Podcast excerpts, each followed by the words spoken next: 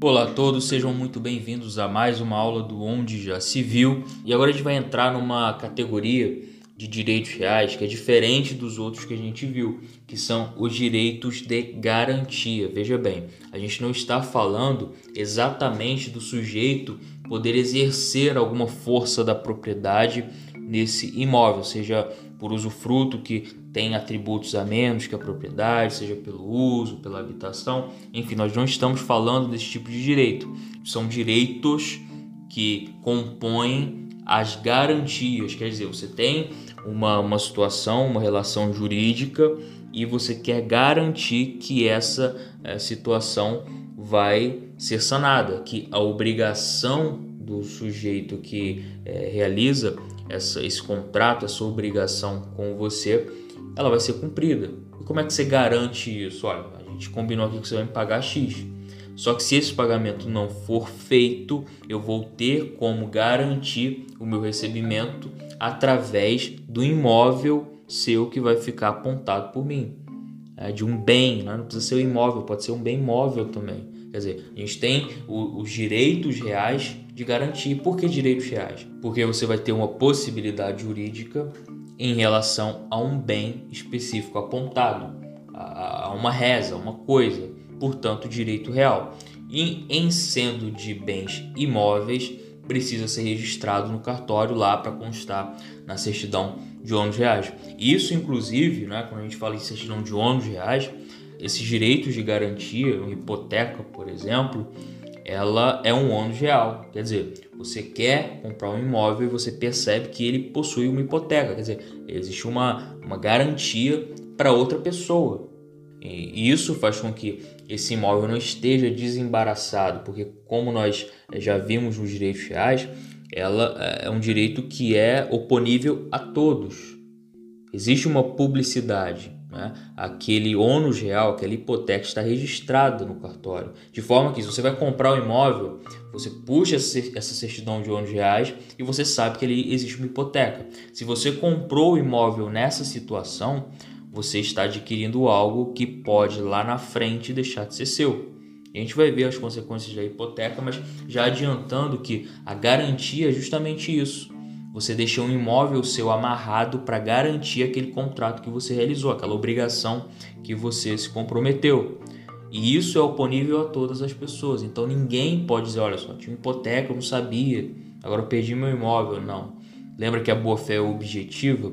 Não basta você dizer que não sabia se é algo público, se você precisa verificar a certidão de ônus reais, é, que é um ato externo, que é isso que a boa fé objetiva, é você agir da maneira correta. Se você não fez isso, você realmente tem que perder o imóvel. Você não teve boa fé e tem que perder pela hipoteca. Mas vamos lá. É o artigo 1419 que aí falando desse, desse, de todos os, os direitos reais de garantia, que é o penhor, a hipoteca e a anticrese, vai dizer o seguinte: nas dívidas garantidas por penhor, anticrese ou hipoteca, o bem dado em garantia fica sujeito por, por vínculo real ao cumprimento da obrigação. Então veja, é exatamente aquilo que eu falei para vocês anteriormente. Aquele bem ele está amarrado para garantir aquela obrigação específica. Então vamos lá, o que é um penhor? Artigo 1431. Constitui-se o penhor pela transferência efetiva da posse, que, em garantia do débito ao credor ou a, ou a quem o represente, faz o devedor ou alguém por ele de uma coisa móvel suscetível à alienação. Quer dizer, o penhor se trata de você amarrar um bem móvel. Né? A gente está falando de casa, a gente está falando de terreno, nós estamos falando de bens móveis. Então, esse bem fica suscetível à alienação justamente para garantir o pagamento daquela obrigação anterior. Então, quando nós falarmos em penhor, estamos falando, estamos falando em bem móvel. Parágrafo único diz que no penhor rural, industrial, mercantil os veículos, as coisas empenhadas continuam em poder do devedor, que as deve guardar e conservar. Quer dizer, desse tipo de penhor é, o parágrafo 431 diz que a posse do bem passa para quem? para aquele que quer a garantia do débito, que é o credor. Veja, constitui-se o penhor pela transferência efetiva da posse, que em garantia do débito do credor ou ao quem o represente faz o devedor. Quer dizer, vocês já viram isso, né? Loja de penhores. Ouviram falar nisso, né? Tem muita novela, desenho, enfim. Você deixa o bem imóvel naquele local para garantir a obrigação que você é, é, é, se comprometeu. Então, não é bem uma troca, não confundam isso. Se eu chego em um local, é, entrego uma bicicleta antiga que eu tenho, em troca eu recebo outra coisa, eu estou falando de um contrato de permuta. Eu não estou aqui no penhor me referindo a isso. Penhor não é contrato de permuta. A permuta permitiria que, que se satisfizesse um bem por outro, mas o penhor tem uma obrigação terceira que não tem a ver com a entrega desse bem, mas uma obrigação perfeita entre si e que você estipula um pagamento X que não é a entrega daquele bem, mas que não pagando esse bem, aquele bem móvel que serve como garantia, vai fazer com que aquela obrigação seja satisfeita. Dessa forma, a gente verifica que os contratos de garantia não são a primeira opção por serem garantias, elas só vão surgir quando há o descumprimento contratual. E o artigo 1432 vai dizer que o instrumento do penhor deverá ser levado a registro por qualquer dos contratantes ou do penhor comum será registrado no cartório de títulos e documentos. Então veja, é, a gente fala em cartório de títulos e documentos para vocês levarem aí para a vida de vocês também, tá? Isso vale não só para penhor, vale para qualquer coisa. Cartório de de imóveis registra imóveis. O cartório de registro civil vai registrar uh, o nascimento, o óbito, o casamento, etc. O cartório de títulos e documentos, ele registra o que? Todo o resto, é uma competência residual. Esse, esse, essa é a forma mais simples de vocês entenderem para que, que serve. Então você pode ir lá e registrar, por exemplo, é, a, a união estável você vai declarar, como qualquer outra declaração, você declara no cartório de títulos e documentos. Você pode é, registrar também, ah, eu sou flamenguista, por exemplo. Você vai lá e registra lá também, pega lá aquela escritura declaratória você obtém, coloca numa moldura e está ali, né? não tem problema, você pode fazer isso. O cartório de títulos e documentos é exatamente para isso, para tornar público determinados atos. Dos direitos do credor pignoratício, em nome é, complexo, né? Pignoratício. Aí você que está estudando aí direito civil, é, ainda está na faculdade, acabou de chegar nesse assunto, olha essa palavra e fala: não, direito civil não é para mim. Calma, gente, calma. Você está aqui no Onde já Civil justamente para entender as coisas complexas. O credor pignoratício é justamente esse credor do artigo 1419, que são os credores que possuem garantia. Lembrem disso. Credor pignoratício é aquele que possui garantia.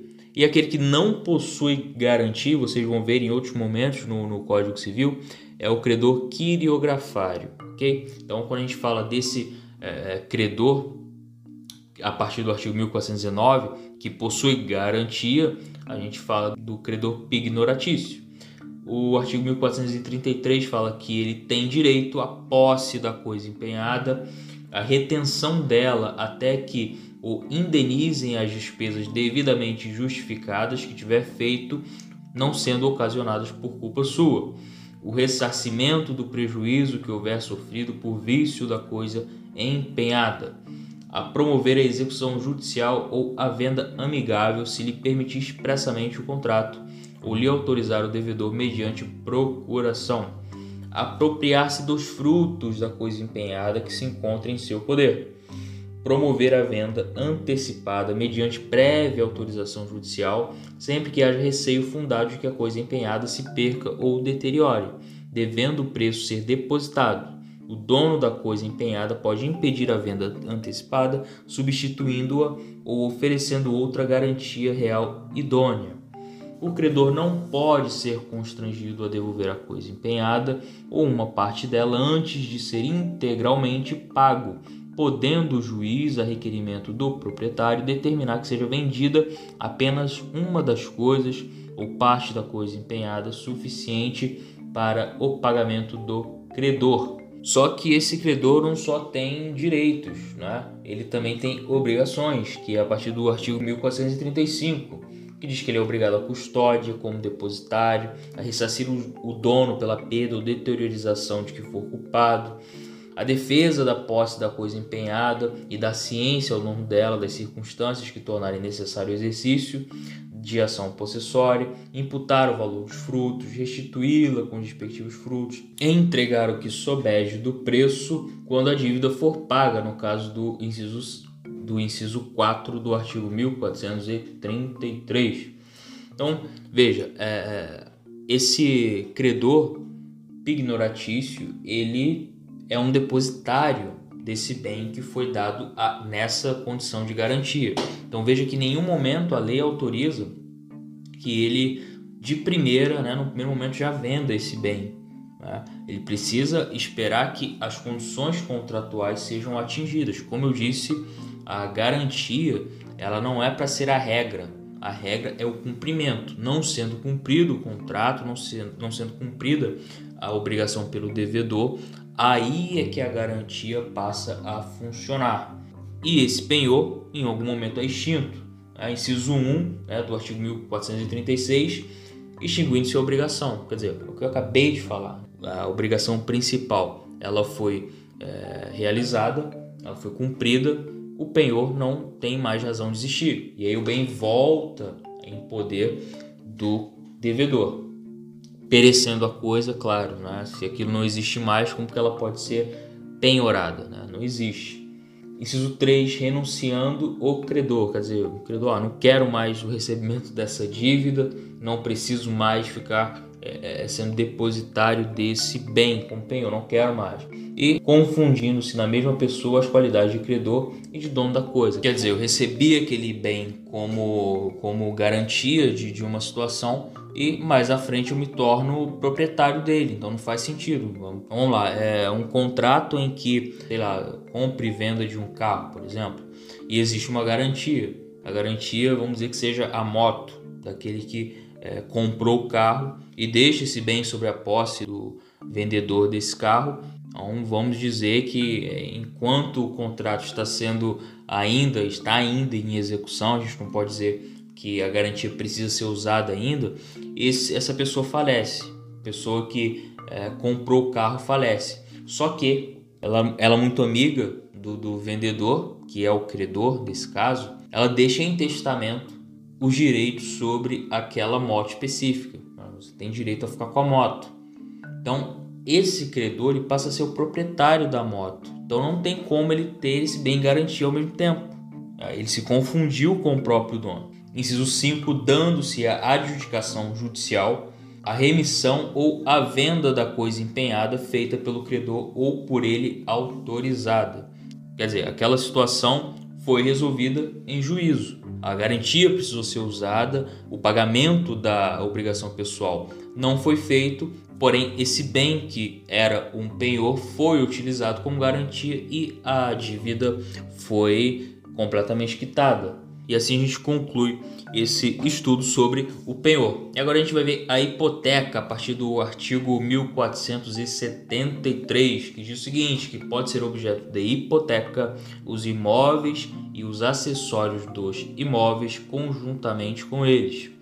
O domínio direto, o domínio útil, as estradas de ferro, os recursos naturais a que se refere o artigo 1230, independentemente do solo onde se acham, os navios, as aeronaves, o direito de uso especial para fins de, de moradia, o direito real de uso, a propriedade superficiária. Vejam bem, existe uma, uma série de, de situações em que a hipoteca pode se operar. Mas veja, a gente tem classicamente no inciso 1 os imóveis e os acessórios dos imóveis conjuntamente com eles. Quer dizer, você pode indicar um bem imóvel como hipoteca com ou sem aquilo que está dentro. Os demais artigos, como uma classificação legal, eles são entendidos como semelhantes aos imóveis, e, portanto, possuem também essa possibilidade de hipoteca.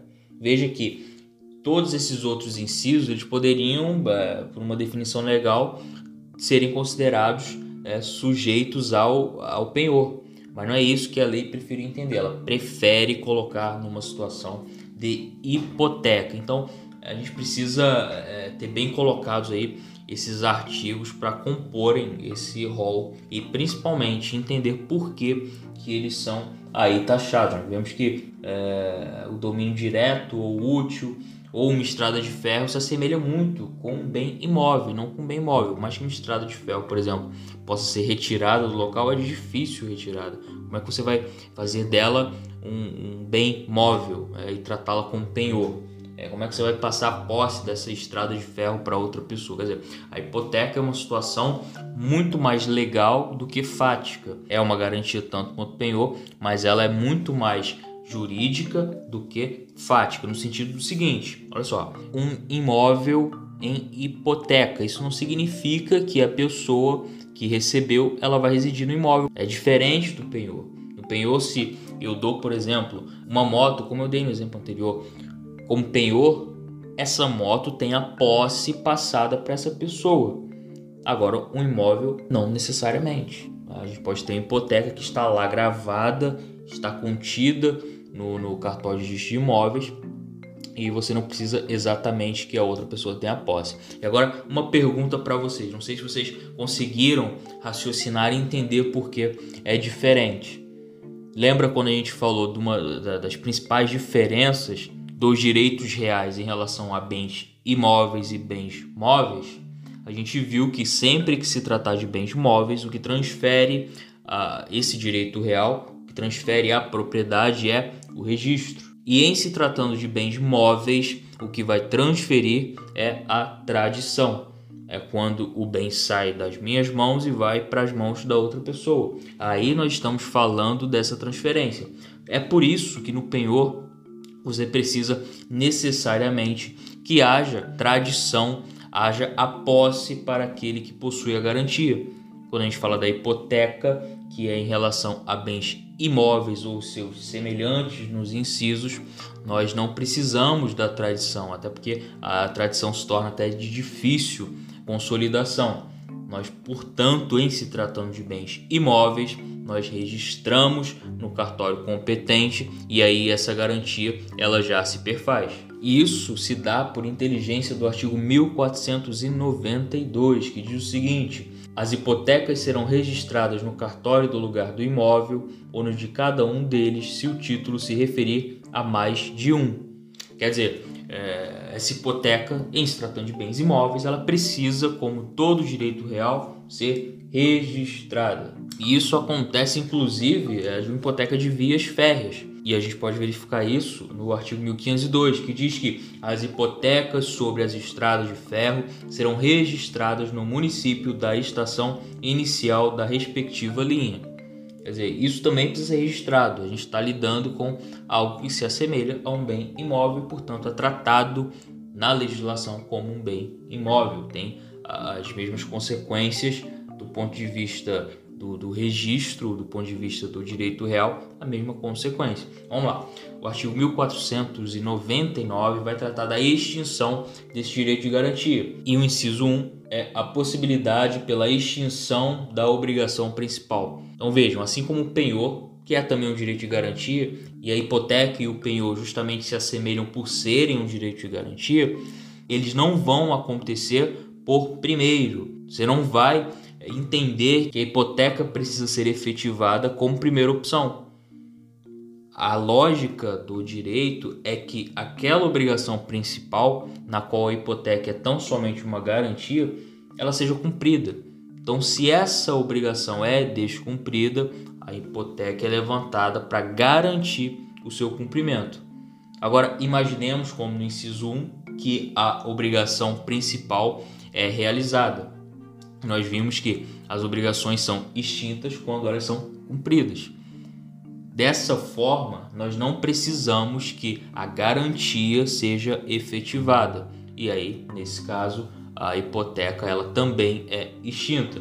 Inciso 2, pelo perecimento da coisa. Vamos lá na, na, nas vias férreas, por exemplo, vamos dizer que todas elas ficaram condenadas, né? Um engenheiro avaliou que elas não servem mais para serem linhas férreas, elas não têm mais valor. Aconteceu é, uma perda muito grande, é, enfim, um evento químico muito grande naquelas ferragens e elas não podem mais ser utilizadas. Portanto, a hipoteca, assim como o penhor, extinta com o perecimento da coisa. Pela resolução da propriedade. Vocês devem lembrar da propriedade resolúvel, não é? Se aquela propriedade que inicialmente eh, era de uma determinada pessoa que fez com que aquela hipoteca existisse, deu aquele bem em hipoteca, se ela perde por razões de propriedade resolúvel, ou seja, ela nunca foi a proprietária, o proprietário na verdade é outra pessoa, essa hipoteca acaba. Pela renúncia do credor, é claro que o credor ele pode é, perdoar a dívida, né, remissão da dívida, como a gente estudou ah, no direito das obrigações. Em acontecendo isso, obviamente a hipoteca também precisa ser extinta. Se a obrigação principal é extinta, a hipoteca também o é. Essa é a regra geral, tá, gente? Não, não se esqueçam disso. Quando a obrigação pessoal é extinta, a hipoteca e o penhor também são. Pela remissão, como eu já havia falado. Inciso 6, pela arrematação ou adjudicação, que aí é no caso em que é, aquela obrigação não foi, obrigação principal, não foi cumprida, obrigatoriamente foi necessário utilizar a garantia. E essa garantia, que é a hipoteca, foi aplicada dentro do processo para que aquela obrigação fosse satisfeita.